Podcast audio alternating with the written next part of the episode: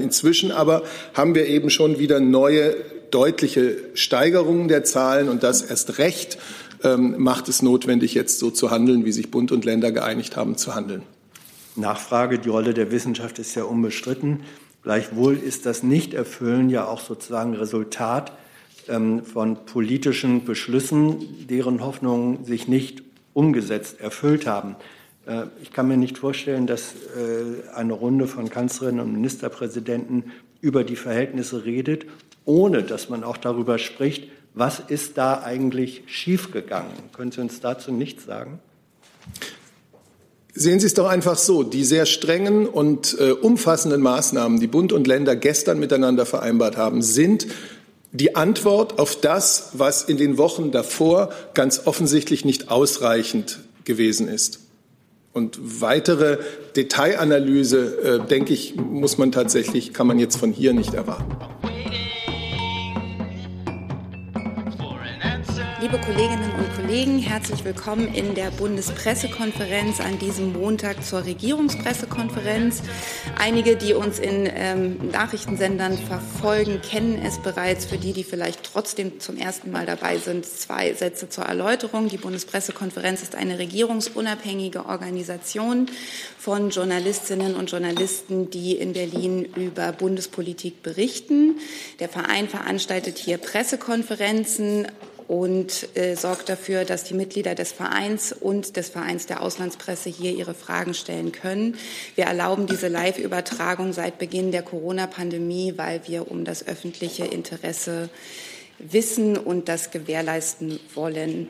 Ähm, heute begrüßen wir zur Regierungspressekonferenz den Sprecher der Bundesregierung Steffen Seibert und die Sprecherinnen und Sprecher der Bundesministerien.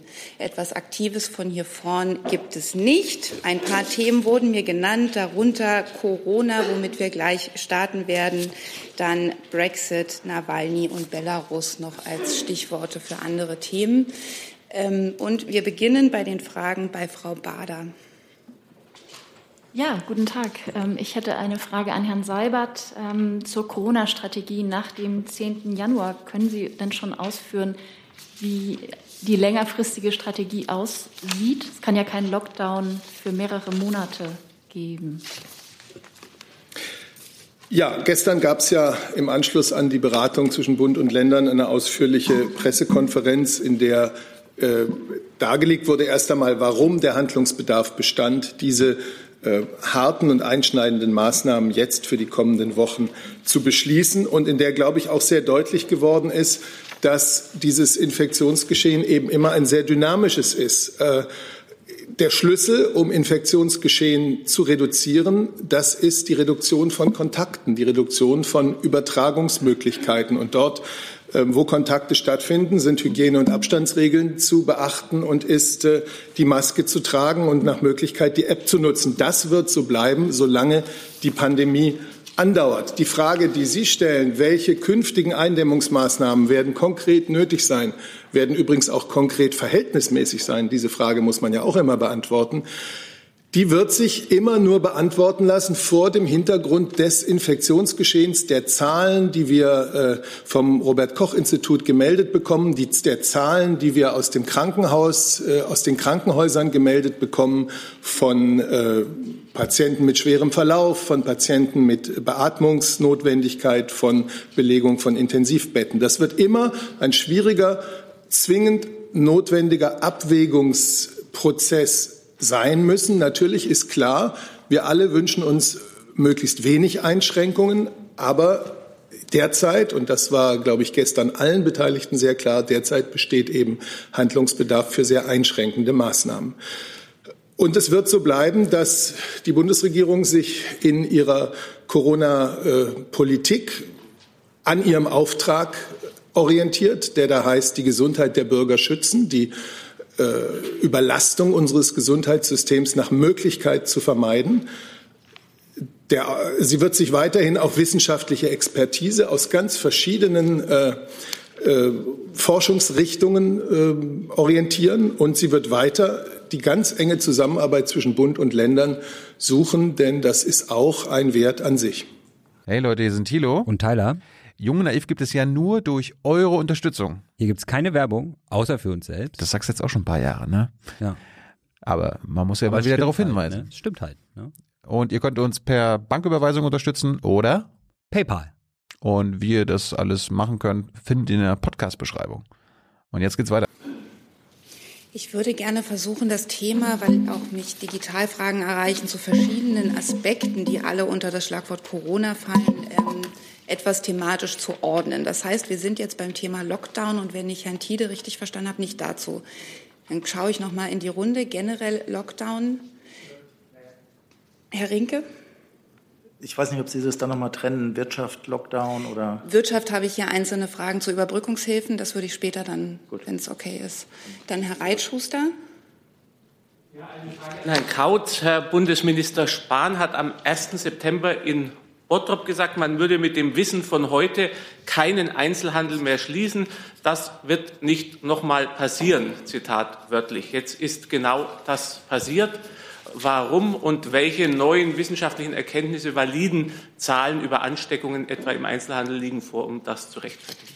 Der Minister hat sich wiederholt dazu geäußert, Herr Reitschuster. Er hat gesagt, das Problem ist nach wie vor nicht die Infektion in den Läden, sondern der Weg, der Weg zu den Läden. Und äh, ein äh, Weihnachtseinkaufsgeschehen passt nicht zur aktuellen Pandemielage. Nachfrage?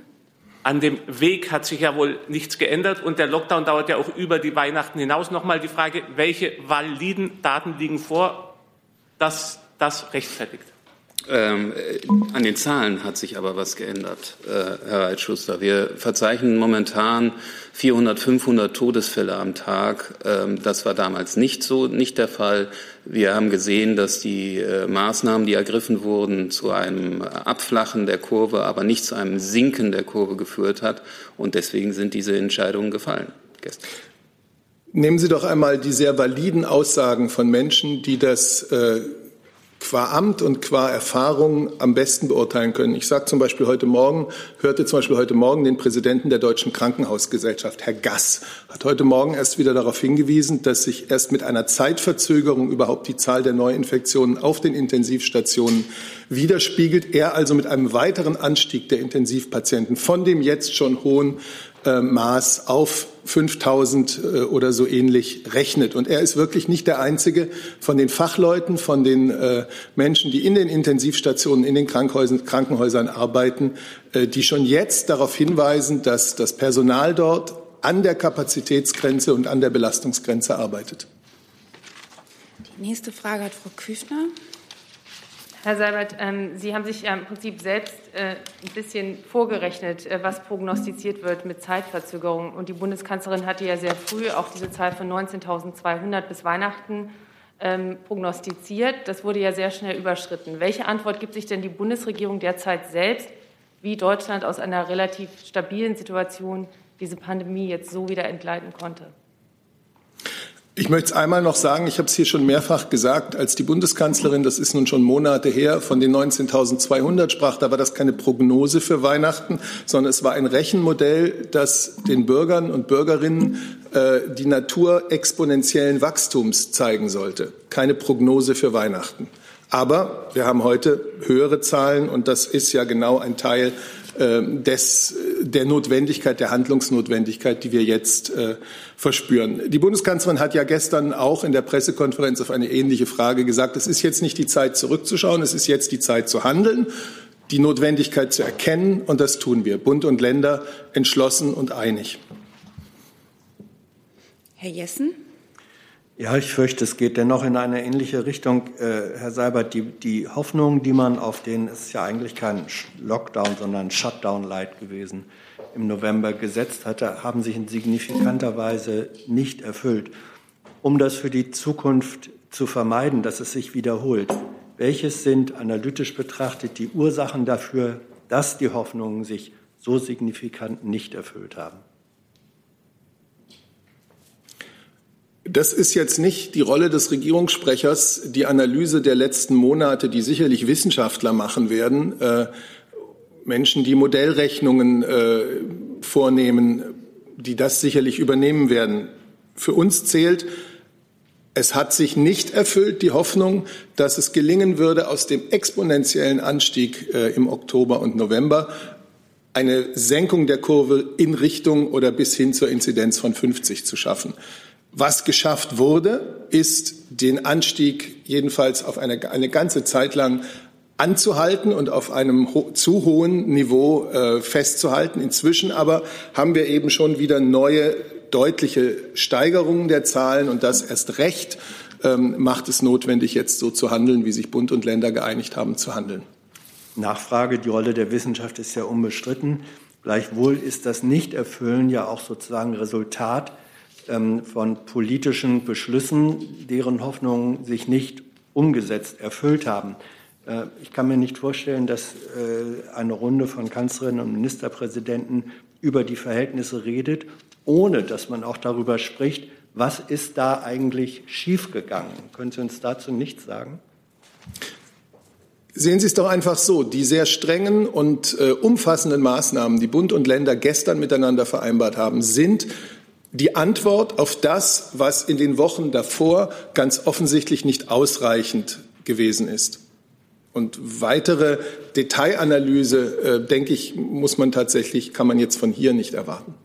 Wichtig ist, dass wir jetzt für die nächsten Wochen äh, uns alle ähm, persönlich als Gesellschaft äh, möglichst an das halten, ähm, was jetzt gilt und was uns helfen wird, äh, aus dieser Phase des Wachstums und aus dieser Phase der viel zu hohen des viel zu hohen Niveaus von täglichen Infektions- und täglichen Todeszahlen, muss man ja auch hinzufügen, wieder herauszukommen. Die nächste Frage hat Herr Rinke. Ja, Herr Seibert, ich hätte ganz gerne noch mal zu der Bund-Länder-Abstimmung gefragt und dem, was jetzt kommt. Also gestern ist ja einmütig dann äh, betont worden, Sie haben es eben auch noch mal gemacht, dass man gemeinsam handeln muss. Äh, Zumindest partiell zeigt sich, dass äh, Länder die Regelungen nun doch wieder ein bisschen unterschiedlich auslegen. Beispiele nenne ich mal Schulen, äh, Buchläden, fallen die jetzt unter Öffnung oder Schließung. Äh, wie groß ist Ihre Sorge, dass äh, wir ab Mittwoch dann doch wieder ein etwas bunteres Bild haben, was die Maßnahmen angeht? Es hat gestern eine sehr gemeinsame Stimmung äh, gegeben, äh, eine sehr gemeinsame Entschiedenheit zu handeln. Und ich denke, das wird sich in den kommenden Wochen auch überall in Deutschland niederschlagen. Das heißt, Sie haben keine Sorge, dass irgendein Bundesland ausschert? Es hat immer Erstens mal gilt für manches, dass es in Landesverordnungen umgesetzt werden muss. Es hat dabei immer Abweichungen äh, von der gemeinsam vereinbarten Grundlinie gegeben, aber es hat gestern eine ganz überragend gemeinsame Haltung gegeben. Wir müssen jetzt handeln. Es ist wirklich dringender Handlungsbedarf und dieses ist das Ergebnis der Beschluss. Ich würde jetzt mal weitermachen mit dem Thema Wirtschaftshilfen und beginne da mal mit einer ähm, Frage, die uns online erreicht hat, Korrespondentenbüro Herholz. Ähm, Herr Gernot Heller fragt, das Wirtschaftsministerium gilt für Handelsgeschäfte, die ab Mittwoch schließen müssen, noch die alte Überbrückungshilfe mit dem niedrigen maximalen Förderbetrag oder die neue Überbrückungshilfe 3 mit einem erhöhten Fördermaximum von 500.000 Euro im Monat. Ja, vielen Dank. Ich würde gerne auch noch ein paar Sätze zur Einordnung sagen, bevor ich dann auf die konkrete Frage komme. Möchte auch noch mal hier auf das verweisen, was Minister Altmaier am gestrigen Tage gesagt hatte. Er hat eben betont, dass die Beschlüsse der Ministerkonferenz, Ministerpräsidentenkonferenz hart sind, aber notwendig angesichts der aktuellen Infektionslage und wir aber natürlich ähm, das Instrument der Überbrückungshilfe 3 erneut verbessern und äh, erweitern. Das ist ja ein Instrument, was es seit dem Sommer gibt mit der Überbrückungshilfe 1 und der aktuellen Überbrückungshilfe 2, was dann ab Januar bis Juni, Ende Juni 2021 nochmal deutlich erweitert wird, nämlich den monatlichen Maximalbetrag wird im Grundsatz von 200.000 auf 500.000 Euro erhöht.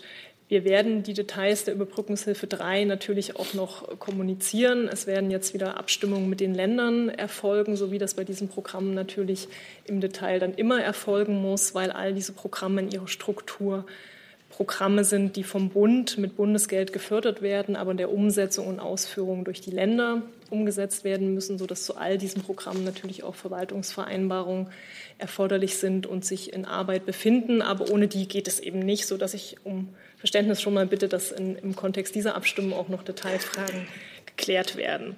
Dann aber noch mal zum Verständnis der Überbrückungshilfe 3. Ähm, es wird so sein, dass ähm, der erweitert, dass der Antragstellerkreis erweitert wird ähm, für Unternehmen, die diese geltend machen können. Auch wichtig zum Verständnis, wir reden bei der Überbrückungshilfe 3 um ein Instrument, was vom Januar bis Juni 2021 zur Verfügung stellt, in dessen Rahmen aber auch rückwirkende ähm, Antragstellungsmöglichkeiten ähm, für den Monat Dezember möglich sein werden. Also, um ein Beispiel zu nennen, wenn ein Unternehmen wie beispielsweise der, der Einzelhandel außerhalb des Lebensmittelhandels von Schließungen betroffen ist im Monat Dezember, dann wird es möglich sein, dass er über die Überbrückungshilfe 3 ab Januar rückwirkend für den Monat Dezember im Kontext der Überbrückungshilfe 3 Betriebskostenzuschüsse geltend machen kann. Herr Rinke fragt dazu weiter. Ähm, die Frage richtet sich an das Wirtschafts- und das Finanzministerium. Vielleicht können wir es so machen, weil das auch für Online-Fragen gilt, dass das Innenministerium mit dem Finanzministerium tauscht, weil ich glaube, den Fall haben wir jetzt mehrmals.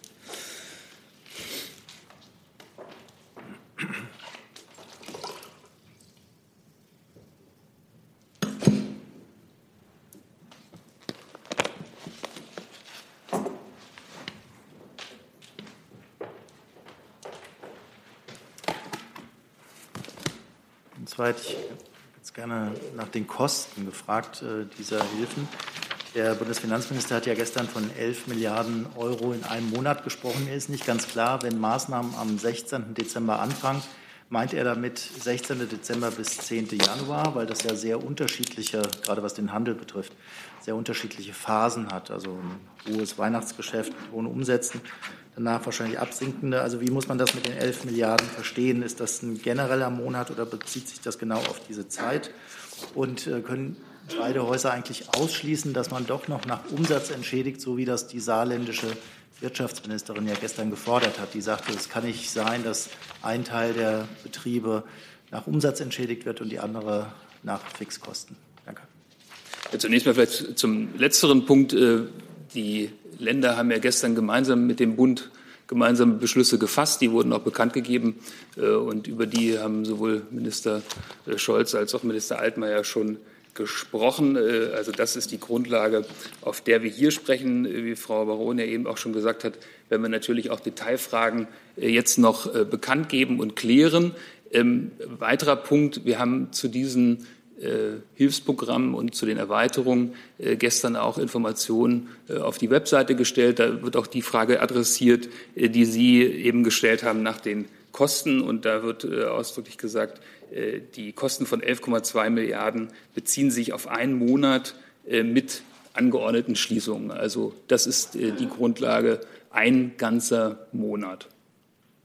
Entschuldigung, wenn ich direkt nachfrage, aber was heißt ein ganzer Monat? Heißt das jetzt kalendermäßig? Also genau. Wir, und, äh, aber wir stehen noch in der aktuellen Situation, dass wir nun ein sehr intensives Weihnachtsgeschäft haben mit besonders hohen Umsätzen und möglicherweise danach abfallenden Umsätzen. Also wäre das auch der Zeitraum vom 16. Dezember bis zum 10. Januar? Wären das auch 11,2 Milliarden? Oder wie muss man sich das vorstellen? Die Kosten beziehen sich auf einen Monat, auf einen Kalendermonat.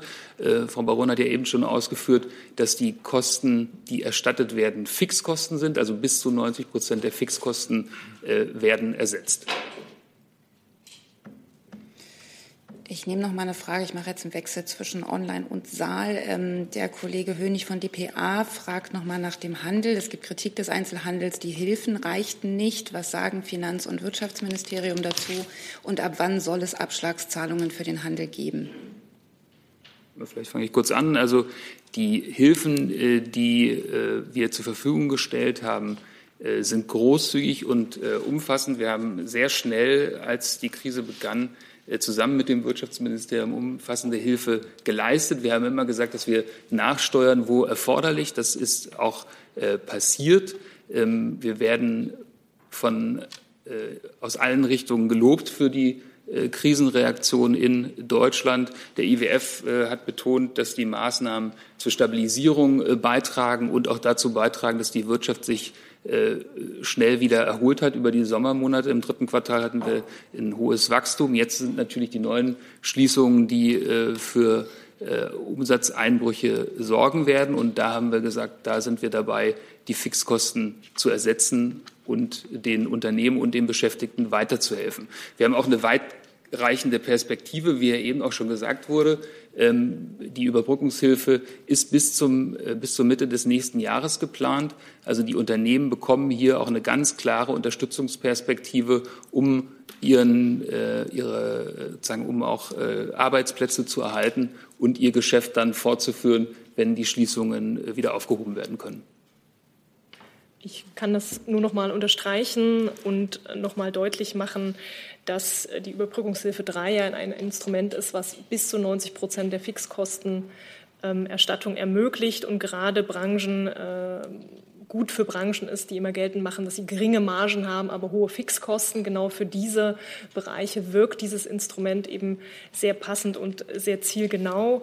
Und wie eben schon dargestellt, äh, finalisieren wir mit den Ländern die notwendigen Verwaltungsvereinbarungen. Ähm, Bund und Länder arbeiten hier eng zusammen, müssen auch eng zusammenarbeiten, da, wie geschildert, die Programme ja ähm, dann auch durch die Länder ausgeführt werden. Und je enger und konzentrierter wir hier zusammenarbeiten, desto schneller wird es auch gehen. Ein konkretes Datum für die Abschlagszahlung kann ich jetzt noch nicht nennen. Das hängt eben dann auch daran, dass wir jetzt zügig auch die Verwaltungsvereinbarung, Vollzugshilfen und Detailfragen klären. Die nächste Frage hat Herr Tiede. Peter Tiede von der Bild. Nochmal eine Nachfrage zu der Frage vom Kollegen Rink. Ein Gastronom mit einem Umsatz von 40.000 Euro, was bekommt der im Dezember und was bekommt ein Händler mit dem gleichen Umsatz für den Monat Dezember? Weil es gibt ja dann ganz offensichtlich zwei verschiedene Arten Hilfen für durch den Staat geschlossene Unternehmen. Äh, wenn, wenn Sie einmal sagen können, was bekommt der Gastronom mit 40.000 und was bekommt der Händler mit 40.000 Euro? Über die Hilfen, die geleistet werden, haben wir hier schon ausführlich äh, auch immer wieder Auskunft gegeben, trotzdem. auch in den äh, in, in Pressekonferenzen und den Informationen, die wir eben äh, hier erläutert haben. Äh, ist klar, dass äh, die sozusagen, dass die Einzelfälle, äh, wie es ja eben auch gesagt wurde, äh, dass die Einzelfälle dann auch geklärt werden und dass auch noch weitere ergänzende Informationen gegeben werden.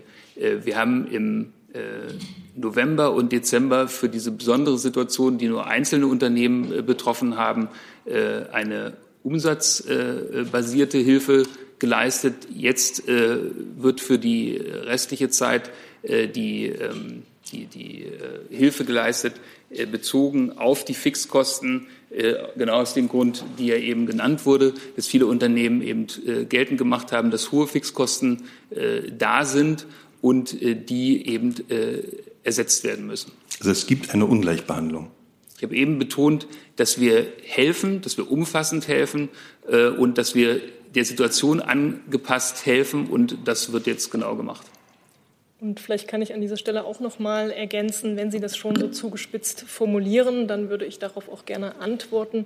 Eine Ungleichbehandlung im juristischen Sinne wäre dann der Fall, wenn Sie wesentliche Sachverhalte willkürlich ungleich behandeln. Das ist hier ganz erkennbar nicht der Fall. Denn wie dargestellt, gab es in den Monaten November und Dezember eine außerordentliche Wirtschaftshilfe für eine außerordentliche Situation, nämlich die Anordnung von Schließung von einzelnen Branchen, um Kontaktbeschränkungen in Summe zu reduzieren.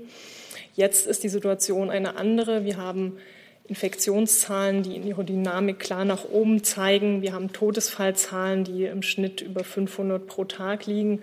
Und damit haben die Ministerpräsidenten gestern eben ähm, beschlossen, dass man einen, einen Lockdown wieder anordnen muss, der in die größere Fläche reicht und damit eben weite Bereiche des Handels betrifft, ausgenommen des Lebensmittelhandels. Insofern liegt dafür eine andere Situation vor. Und in dieser anderen Situation kehren wir zurück sozusagen zum Instrument der Fixkostenerstattung für alle in der Breite.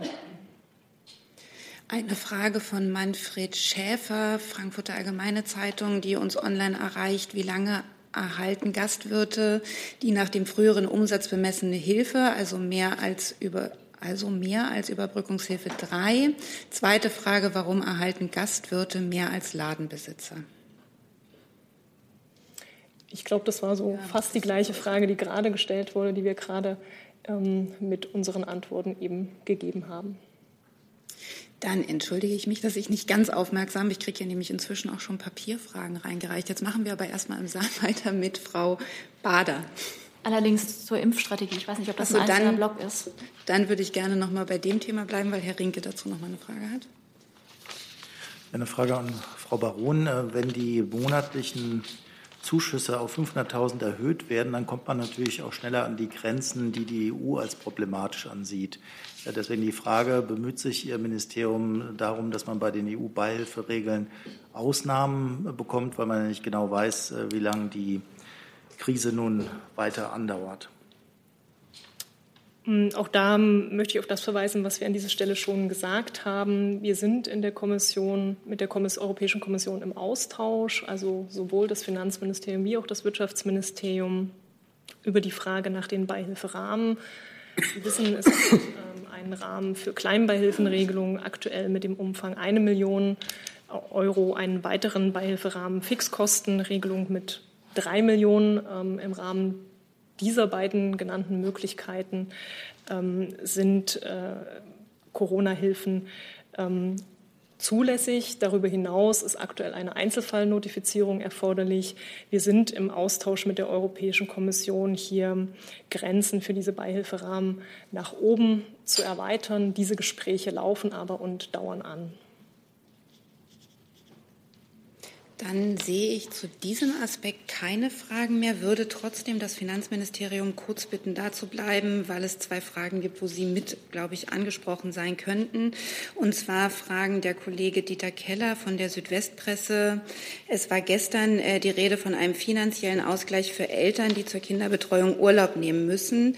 Was ist da geplant, ist die erste Frage, die sich vermutlich an Herrn Seibert richtet. Und der Kollege David Böcking vom Spiegel fragt in die gleiche Richtung ähm, fragt, müssen Unternehmen dann schließen, wer übernimmt die Kosten und sind die im Betrag von 11 Milliarden enthalten? Ich glaube, zu der Frage der Hilfe an die Eltern sollten wir das Arbeitsministerium. Das Arbeitsministerium, genau. Das hatte nämlich da.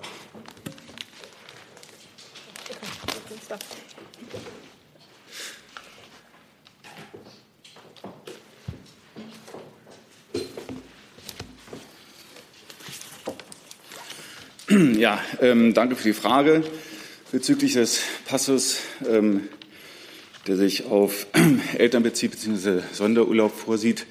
Da ähm, arbeitet das BMS derzeit mit Hochdruck daran, diesen Passus umzusetzen. Ähm, die genaue Ausgestaltung bleibt allerdings abzuwarten. Deshalb kann ich heute noch keine äh, Details dazu nennen.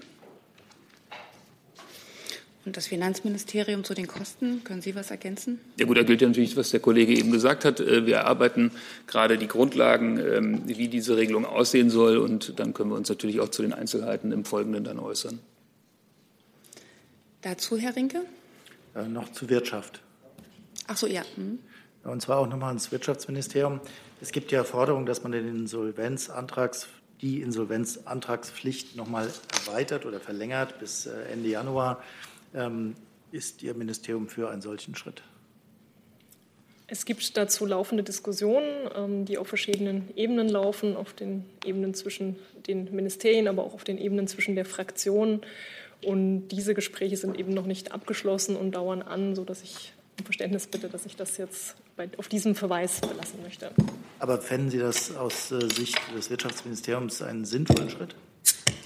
Wie gesagt, die Gespräche dazu laufen noch. Ähm, es ist ein Instrument, was ja schon gewählt wurde im Rahmen dieser Krise. Aber es ist jetzt eben abzuwarten, wie diese Gespräche ausgehen. Weitere Fragen zum Thema Wirtschaft, Finanzhilfen, Finanzen. Herr Tiede noch.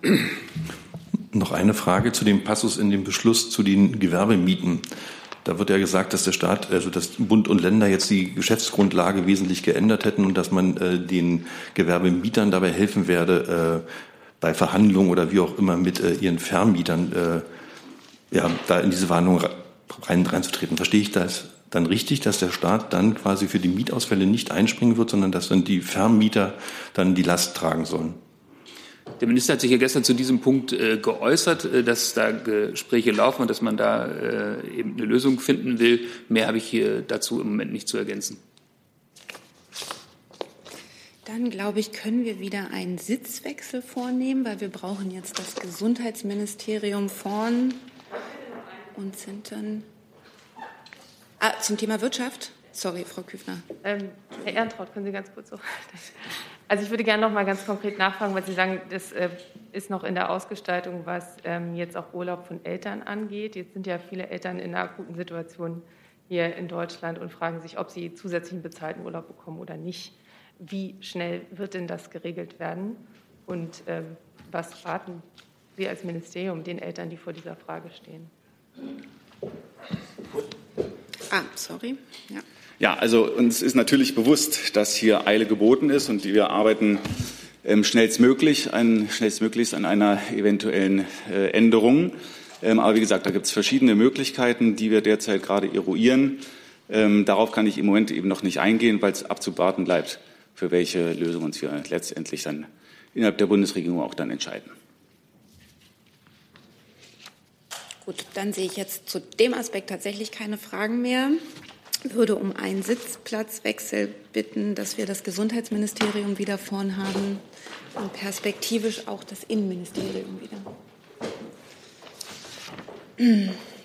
Das Stichwort ist jetzt Impfen. Ich beginne mit einer Frage wieder von ähm, Herrn Heller. Er fragt, wie viele Impfdosen werden Deutschland nach jetzigem Stand Anfang Januar zur Verfügung stehen? Gibt es Bemühungen, die EU-Impfzulassung und damit den Impfbeginn im Lande zu beschleunigen? Also es wird, ähm, es hat sich daran nichts geändert, äh, entgegen der Meldungen, die gestern äh, lanciert wurden. Ähm, äh, der Minister hat Anfang Dezember gesagt, äh, bis März werden allein von BioNTech 11 Millionen Impfdosen zur Verfügung stehen. Ähm, es werden wahrscheinlich abhängig von einer weiteren Zulassung noch weitere Millionen zur Verfügung stehen. Im Januar werden drei bis vier Millionen äh, Impfdosen zur Verfügung stehen. Ähm, das, das ist der Stand. Äh, äh, der Minister hat sich gestern ähm, geäußert äh, zur, zur Zulassung des Impfstoffes und hat gesagt, jeder Tag, den wir früher beginnen können zu impfen, mindert Leid und schützt die besonders Verwundbaren. Wir gehen davon aus, dass die EMA bis Ende des Monats ähm, die Zulassung äh, erteilt für den Impfstoff, äh, der dann bestätigt wird von der Europäischen Kommission und unmittelbar, unmittelbar danach kann dann auch mit dem Impfen begonnen werden. Frau Bader zum Thema Impfen. Ja, da hätte ich noch mal eine Nachfrage. Herr Spahn hat ja sich gestern auch auf Twitter geäußert und das äh, habe ich gerade zitiert. Genau, ja. genau, gedrängt. Also die Zulassung zum 29. Dezember, das, das reicht weiterhin aus aus Sicht des BMGs. Da soll kein Druck erhöht werden, wenn ich richtig verstanden habe. Und es ändert sich, die zweite Nachfrage, auch nichts daran, dass Deutschland weiterhin keine Notfallzulassung plant, wenn ich Sie richtig verstanden habe. Also für die, für die Zulassung des Impfstoffes ist die EMA zuständig. Wir haben uns bewusst für, äh, äh, gegen eine Notzulassung äh, und für ein ordentliches Verfahren entschieden. Das ist auch eine Frage der Akzeptanz in diesen Impfstoff. Ähm, äh, und insofern verfolgen wir weiter die europäische Lösung. Tiede zum Thema Impfen. So, auch nochmal eine direkte Nachfrage. Also ursprünglich war ja mal davon ausgegangen, dass man um den 15., 20. herum die Zulassung durch die EMA haben wird für den BioNTech. Impfstoff. Jetzt ist es spätestens der 29. Und die EMA prüft ja auch nicht, äh, auch nicht gründlicher, als es andere Behörden, zum Beispiel in den USA oder in Großbritannien tun, sondern sie prüft einfach nur langsamer. Es dauert länger. Frage an, sowohl an Herrn Seibert als auch an Herrn Kautz.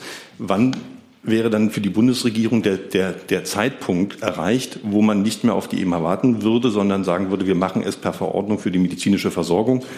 Äh, die Möglichkeit bestünde ja, dauert auch ein paar Tage, aber das geht ja. Wann wäre der letztmögliche Zeitpunkt, wann man die EMA abwartet und äh, den Europäischen Verbund da verlässt?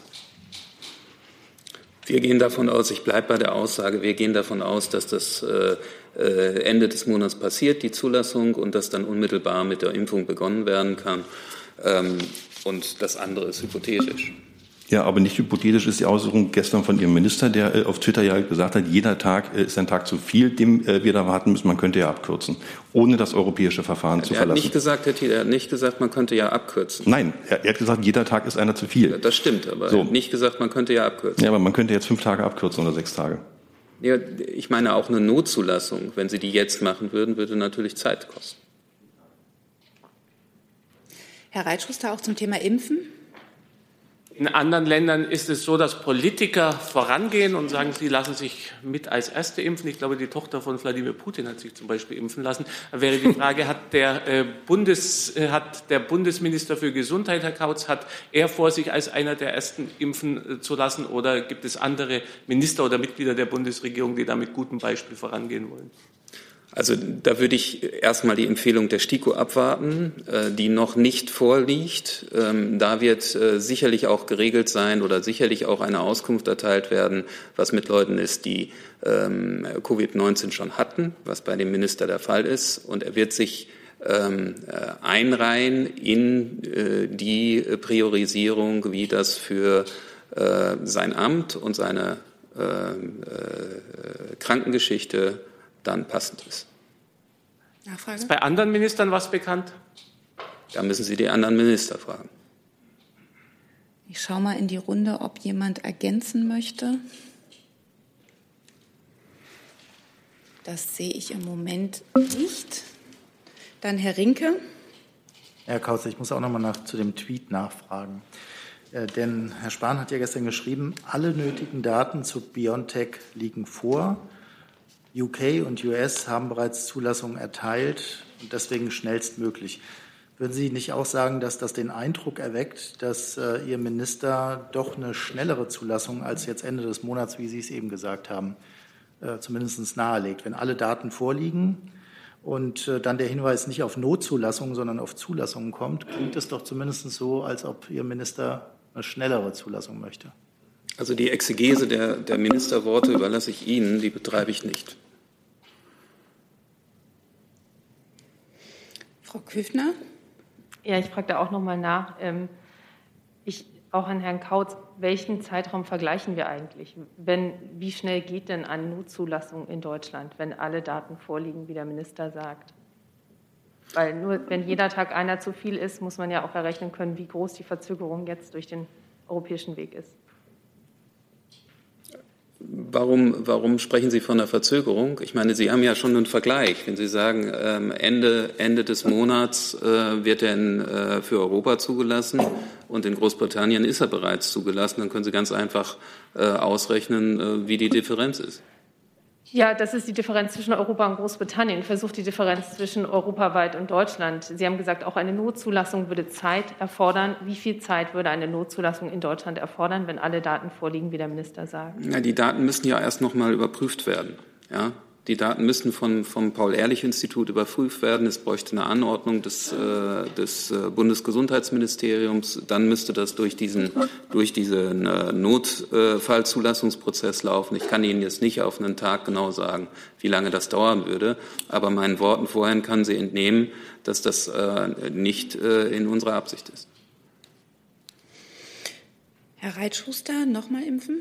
Ja, Herr Kautz, ich hatte vergangene Woche Ihre Kollegin gefragt wegen Kritik an der Impfung dahingehend, dass nicht alle Vorarbeiten durchgeführt wurden. Ihre Kollegin sagten, alle Klinikstudien seien durchgeführt worden. Daraufhin bekam ich die Rückmeldung von Fachleuten, die seien verkürzt gewesen. Man habe eine kombinierte Phase 1-2 gemacht, verkürzte Phase 3, keine Toxikologie, keine Immunotoxikologie, keine Prüfung der unerwünschten Arzneimittelwirkungen, keine Prüfung auf Langzeitschäden und Gentherapie-Richtlinie EMA-CAT-80 138 auch nicht äh, durchgeführt. Wie stehen Sie zu dieser Kritik? Die Kritik kenne ich nicht, Herr Reitschuster, und ich werde hier auch nicht, das ist auch keine Wissenschaftspressekonferenz, die wir hier machen. Ich kann Ihnen nicht den, den äh, Streit zwischen Wissenschaftlern auslegen. In der Tat, das Zulassungsverfahren, was wir machen, entspricht voll und ganz den EMA-Auflagen und wir sind absolut äh, äh, zuversichtlich, dass, dass äh, das mit, mit gewissenhaft verfolgt wird. Also Sie haben dies, wenn es vollständig entspricht, sagten Sie, dann heißt das auch die Toxikologie und die Immuntoxikologie, all das Herr ist Reitschuster, gemacht. ich kann das nicht nachvollziehen, was Sie Aber da Sie können es sagen. ja nachreichen. Nein, Sie, Sie äh, konfrontieren mich mit Aussagen von irgendwelchen Experten, die Sie noch nicht mal benannt haben. Ähm, dazu bin ich nicht bereit, das hier zu machen, auf dieser Bühne zumal nicht. Herr Rinke hat die nächste Frage. Eine Frage zu der internationalen Verteilung von Impfstoffen. Ähm, Die französische Regierung hatte den Vorschlag geprüft, ob man nicht einen Teil äh, des national zur Verfügung stehenden Impfstoffes, äh, so um die fünf Prozent, äh, für ärmere Länder zur Verfügung steht, weil es Zweifel gibt, dass COVAX wirklich in absehbarer Zeit liefern kann für andere. Also um zu vermeiden, dass jetzt nur die reichen Industrienationen schnell geimpft werden.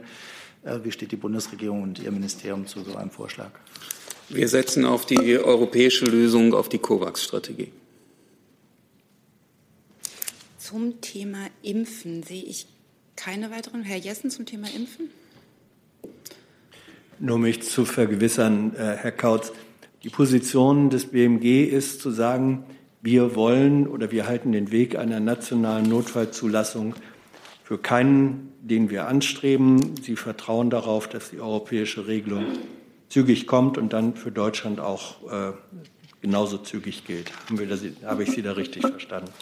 Ich habe vorhin gesagt, dass wir uns ganz bewusst für den europäischen Weg entschieden haben äh, und gegen eine, eine Notfallzulassung entschieden haben und dass das wichtig sei auch für die Akzeptanz der Impfung.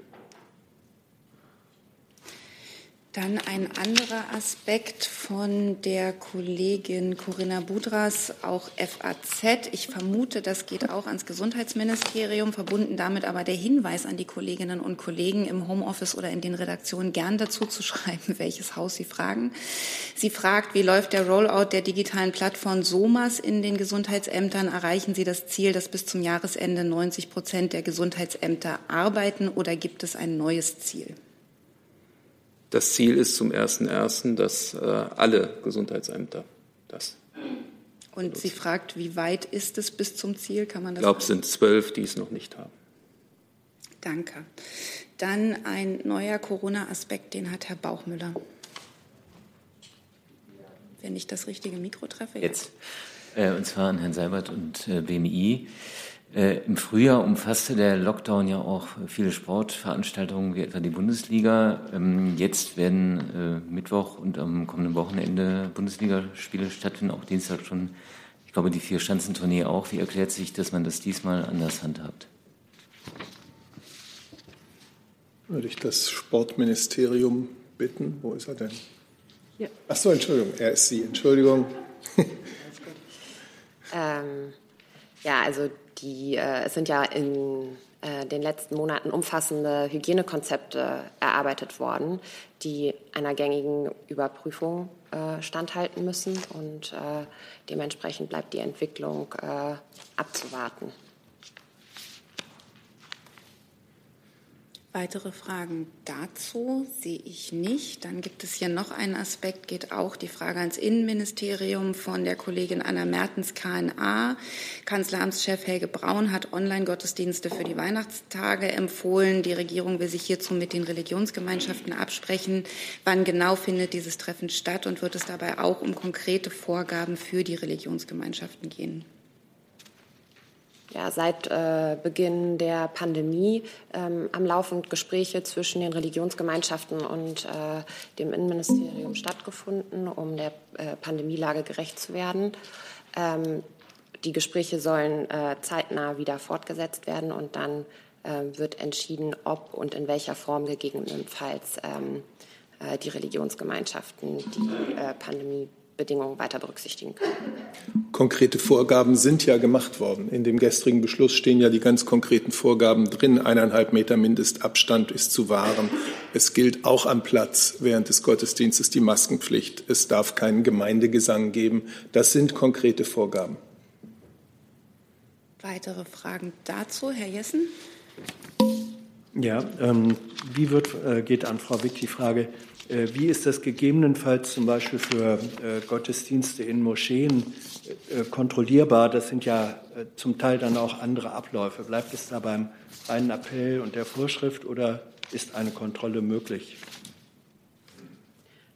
Also die allgemein geltenden Regeln, äh, die Herr Seibert gerade noch mal zusammengefasst hat, gelten selbstverständlich für alle Religionsgemeinschaften übergreifend.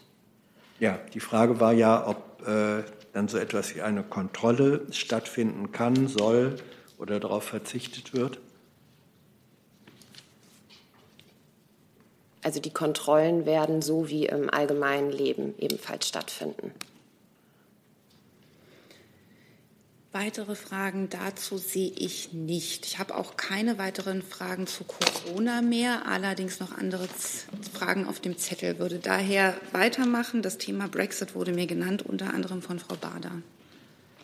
Ja, ich hätte einfach noch mal eine Frage an Herrn Seibert, ob Sie noch mal ausführen könnten, bitte, wie die Bundesregierung denn die Chancen sieht bei den jetzt sich äh, dem Ende zu bewegenden Brexit-Verhandlungen. Das wird eine kurze Ausführung, ehrlich gesagt. Ähm, die Bundeskanzlerin hat gestern, ich zitiere es jetzt aus dem Kopf, gesagt, jeder Versuch, doch noch zu einer Einigung zu kommen, jede Möglichkeit, das vielleicht doch zu schaffen, ist hochwillkommen. Und das ist das, was ich Ihnen sagen kann. Äh, wir sind überzeugt, waren es während des gesamten Verhandlungsprozesses, dass es für beide Seiten das Beste wäre, wenn es gelingt, eine Einigung zu erzielen, ein Abkommen äh, zu schließen. Die Zeit ist jetzt sehr knapp. Das ist richtig, aber die Einschätzung der Chancen wie auch die Verhandlungen wären dann wahrscheinlich eher bei der Kommissionspräsidentin und dem Kommissionsverhandlungsteam unter Michel Barnier anzubringen. Also ich kann nur auf das Zitat der Bundeskanzlerin von gestern verweisen. Weitere Fragen zum Thema Brexit, Herr Rinke? Ja, zum einen an Herrn Seibert äh, die Frage, was Sie zu den Vorwürfen, auch das ist gestern in der PK kurz angesprochen worden, was Sie zu den Vorwürfen speziell gegen äh, die Bundeskanzlerin sagen, dass sie eine treibende Kraft ähm, zur Positionierung der EU gegenüber dem Königreich sei. Und äh, eine Frage ans Wirtschaftsministerium. Bereiten Sie sich eigentlich jetzt verstärkt auf einen No-Deal vor und planen Sie, die Unternehmen noch mal zu sensibilisieren? Deutschland hat sich wie alle anderen EU 27 Mitgliedstaaten in die Mandate eingebracht, äh, die man dem Verhandlungsführer Michel Barnier und seinem Team äh, gegeben hat. Die Verhandlungen führt die Kommission, jetzt in letzter Zeit die Kommissionspräsidentin führen, Herr Barnier, führt jedenfalls weder die Bundesregierung noch irgendeine andere nationale Regierung.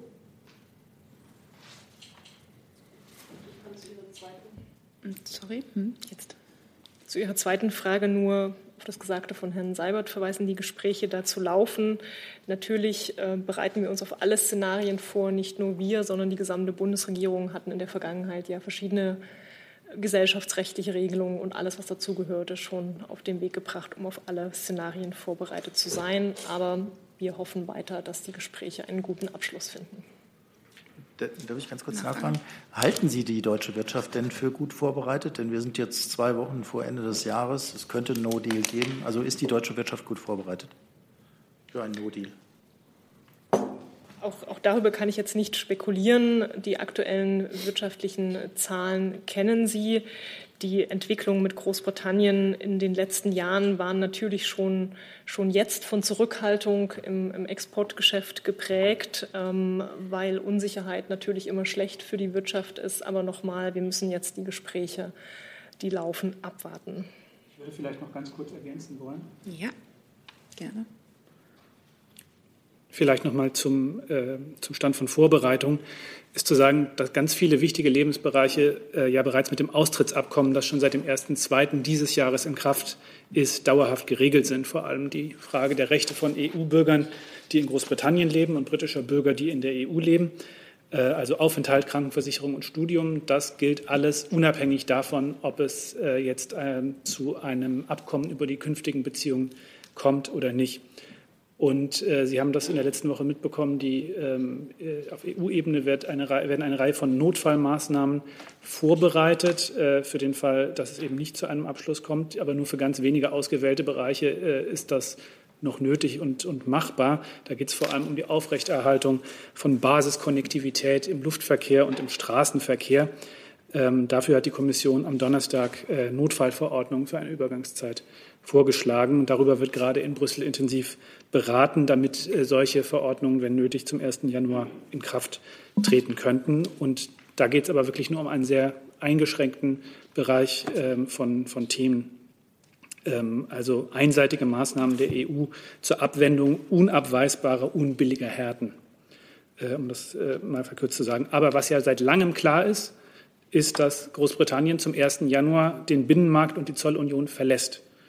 Und äh, darauf bereitet sich die Bundesregierung und bereiten sich auch die Unternehmen ja schon seit langer Zeit vor. Ähm, und äh, ja, jetzt ist eben die Frage, was ist mit den Bereichen, die noch zu regeln sind? Das ist äh, natürlich auch eine ganze Reihe von, äh, von Themen. Äh, ganz wichtig, ähm, eben für viele Unternehmen natürlich auch die Frage der Zollvorschriften. So viel vielleicht von mir. Weitere Fragen dazu sehe ich nicht. Dann hat Herr Jolkwa ein neues Thema. Ja, ich habe gleich zwei. Vielleicht fange ich mit der Frau Tichanowskaja an. Die ist ja jetzt äh, heute in Berlin, trifft sich im Bundestag. Ähm, und beim, beim Bundespräsidenten, ähm, Herr Seibert, ich habe zwei Fragen zu der Beziehungen der Bundesregierung zu Frau Tichanowskaja. Zum einen, wenn Sie bestätigen, dass Sie auch Herrn Jan Hecker, den außenpolitischen Berater der Kanzlerin, heute oder morgen trifft, vielleicht auch noch jemanden anders aus der Bundesregierung. Und die zweite Frage, als wen betrachtet eigentlich die Bundesregierung Frau Tichanowska? Ist es ein Präsident-elekt? Ist es eine Oppositionsführerin? Ist es eine Führerin der Nation, wie sie selbst von der weißrussischen Opposition bezeichnet ist, wird? Wie betrachten Sie diese Person? Ja, ähm, es ist ja so, dass wir Treffen und Begegnungen auf Arbeitsebene im Bundeskanzleramt grundsätzlich nicht bekannt machen und auch nicht kommentieren. Und davon würde ich in diesem Fall auch nicht abweichen. Und die zweite Frage? Soll ich vielleicht ja, ergänzen? Vielleicht. Also ich will vielleicht darauf hinweisen, dass äh, Außenminister Maas gemeinsam mit äh, Frau Tichanowskaja erst vor wenigen Tagen beim Minsk-Forum äh, virtuell aufgetreten ist. Ähm, und äh, es gibt auch sonst ähm, einen regelmäßigen Kontakt ähm, mit Frau Tichanowskaja und ihrem Team.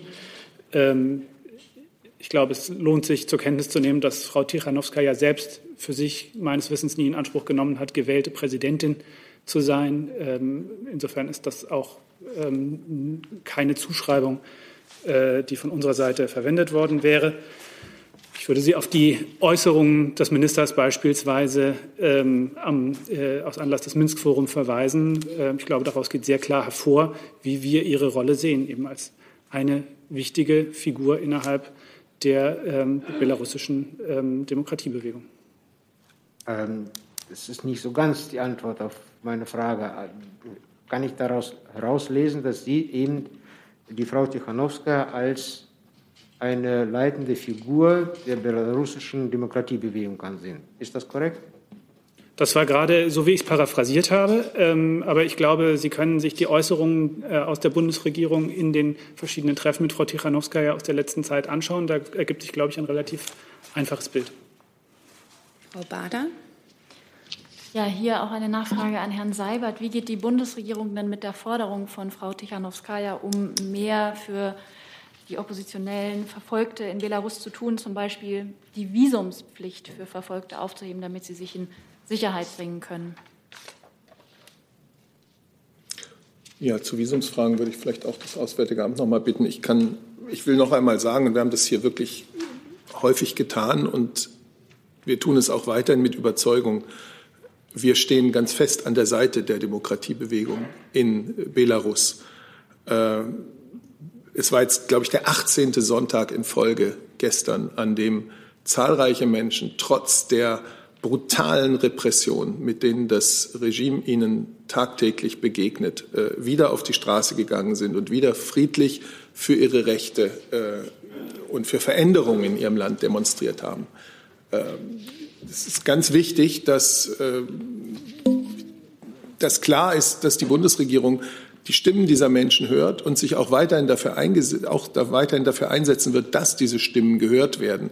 Dass also das Kalkül äh, von Herrn Lukaschenko und seinen, äh, und seinen Helfern nicht aufgeben, äh, nicht, nicht aufgehen kann. Äh, mit der Zeit werde man davon schon nicht mehr sprechen. Wir werden davon auch weiterhin sprechen.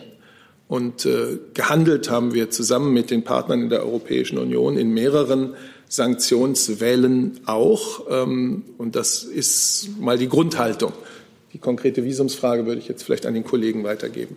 Ich würde vielleicht einmal noch kurz den Gedanken zu den Sanktionen weiterführen. Beim letzten Außenrat äh, der Europäischen Union hatten sich die Außenminister der Europäischen Union ja auf weitere Sanktionen äh, verständigt. Äh, Außenminister Maas hat damals gesagt, wir stellen fest, dass die Opposition und diejenigen, die demonstrieren, ungebrochen ihren Protest auf die Straße bringen.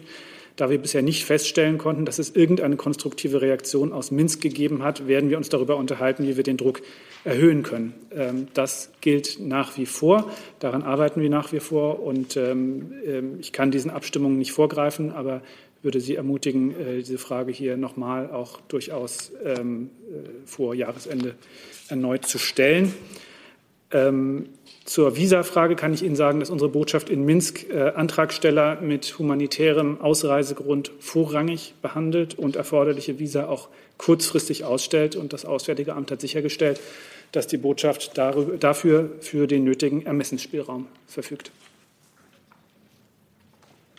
Weitere Fragen dazu sehe ich nicht. Ich habe noch zwei Fragen zu verschiedenen Themen im Saal und eine online. Die würde ich gerne versuchen, alle noch dran zu kriegen, dann aber mit Blick auf die Uhr und das hier auch durchgelüftet werden muss, ähm, zum Ende kommen. Und ein neues Thema, Herr Jörg hat selber gesagt, kommt noch von Ihnen. Ja, Herr Seibert, noch ein zweites Thema liegt mir am Herzen. Und zwar, es gibt Meldungen, äh, wonach Herr Nawalny zweimal vergiftet wurde. Das zweite Mal von Mitarbeitern des russischen Geheimdienstes in Omsk vor seinem Abflug nach Berlin mit dem Ziel, dass er nicht lebend in Deutschland ankommt. Frage, äh, gibt es seitens der Bundesregierung, Bundesregierung Hinweise auf so ein zweites Verbrechen? Äh, wenn nicht, für wie plausibel halten Sie diese Meldungen und wie würden Sie diese Meldung kommentieren?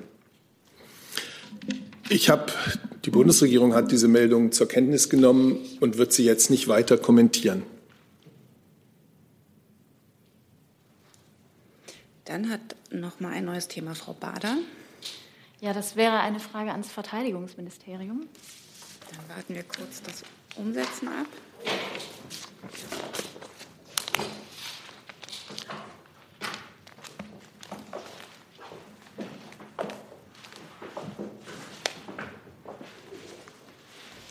Ja, Anlass der Frage ist äh, der Kabinettsbeschluss zur Aussetzung der Wehrpflicht, der sich zum zehnten Mal jährt.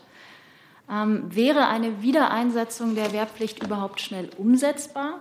Und wenn ja, wie lange würde es dauern, die Voraussetzungen in den Kasernen und beim Material zu schaffen? Ähm, Frau Ministerin Kamkamauer hat sich ja kürzlich auch anlässlich dieses Themas und auch des Datums geäußert und äh, klargestellt, dass eine Rückkehr zur klassischen Wehrpflicht nicht für realistisch angesehen werden kann und auch nicht erstrebenswert. Ähm, genau vor dem Hintergrund, die Bedingungen haben sich geändert, die Bedrohungslagen haben sich geändert und die Antworten, die wir auf diese ähm, Lagefeststellung geben müssen, auch im militärischen Bereich, ähm, sind dementsprechend auch geändert und eine Wehrpflicht würde da ähm, nicht eine ähm, entsprechende Antwort darstellen. Kann ich noch mal nachfragen zur Umsetzbarkeit überhaupt? Sie hatten gesagt, nicht realistisch. Vielleicht können Sie das ein bisschen ausführen. Nein, wie Sie wissen, sind ja auch äh, Voraussetzungen zu schaffen, um eine allgemeine Wehrpflicht wieder umsetzen zu können. Ähm, diese benötigen Zeit, wenn denn so ein Beschluss ähm, da wäre, dass äh, die Wehrpflicht wieder aufgenommen wird, die ja nicht ähm, abgeschafft ist, sondern nur ausgesetzt. Und ähm, dafür besteht im Moment gar kein Anlass, darüber nachzudenken. Hey Leute, Thilo hier. Unsere naive Arbeit in der Bundespressekonferenz und unsere wöchentlichen Interviews, die sind nur möglich, weil ihr uns finanziell unterstützt. Und damit das so bleibt, bitten wir euch, uns entweder per Banküberweisung oder PayPal zu unterstützen. Weitere Infos findet ihr in der Podcast-Beschreibung. Danke dafür.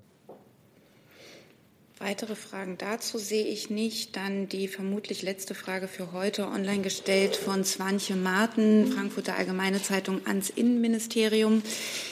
Gibt es weitere Erkenntnisse über die Verbindungen der am Wochenende in Österreich aufgedeckten rechtsextremistischen Gruppe nach Deutschland? fragt sie.